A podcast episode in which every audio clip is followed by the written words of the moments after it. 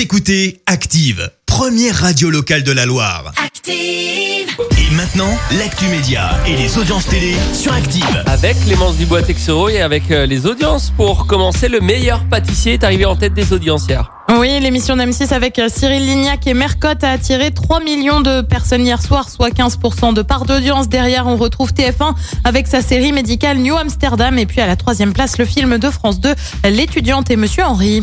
La cuisine en visio, bientôt de retour sur M6. Et oui, pour les vacances de Noël, Cyril Lignac revient pour la troisième fois avec son émission Tous en cuisine. Tu sais, une émission où tout le monde cuisine un plat en même temps. Euh, Ça reprend donc le lundi des vacances le 21 décembre à 18h45.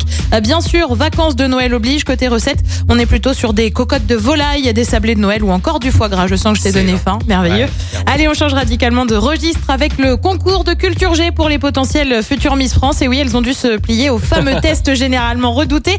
Et force est de constater qu'on a eu quelques petites bourdes. Petit exemple, euh, Jean Moulin, tu sais, le résistant, eh bien, il devient soudainement un scientifique ou encore les trois mousquetaires, eh ben, ça a soudainement été écrit soit par Victor Hugo ou encore Jules Verne. Alors, on le rappelle, c'est Alexandre Dumas. Euh, bref, c'est visiblement pas gagné, gagné. En attendant, on le rappelle, l'élection a lieu le 19 décembre prochain au Puy du Fou en Vendée pour marquer le centenaire du concours. On peut le trouver sur internet, le, le test. Il y a une quarantaine de questions. Eh ben, vous avez déjà deux réponses de juste avec nous, là. Allez, hop.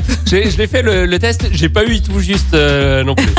Ce soir, on regarde quoi Sur TF1, on retrouve la série Balthazar, série également mais américaine sur M6 avec 911 Lone Star sur France 2, euh, comme tous les jeudis, le magazine envoyé spécial. Et puis sur France 3, le cinéma avec un film plutôt intrigant, L'ombre d'Émilie, c'est à partir de 21h05. Qu'est-ce que ça donne niveau audience Vous voulez le savoir Oui Eh ben, rendez-vous demain matin à 9h. Ah, et Écoutez Active en HD sur votre smartphone, dans la Loire, la Haute-Loire et partout en France, sur activeradio.com.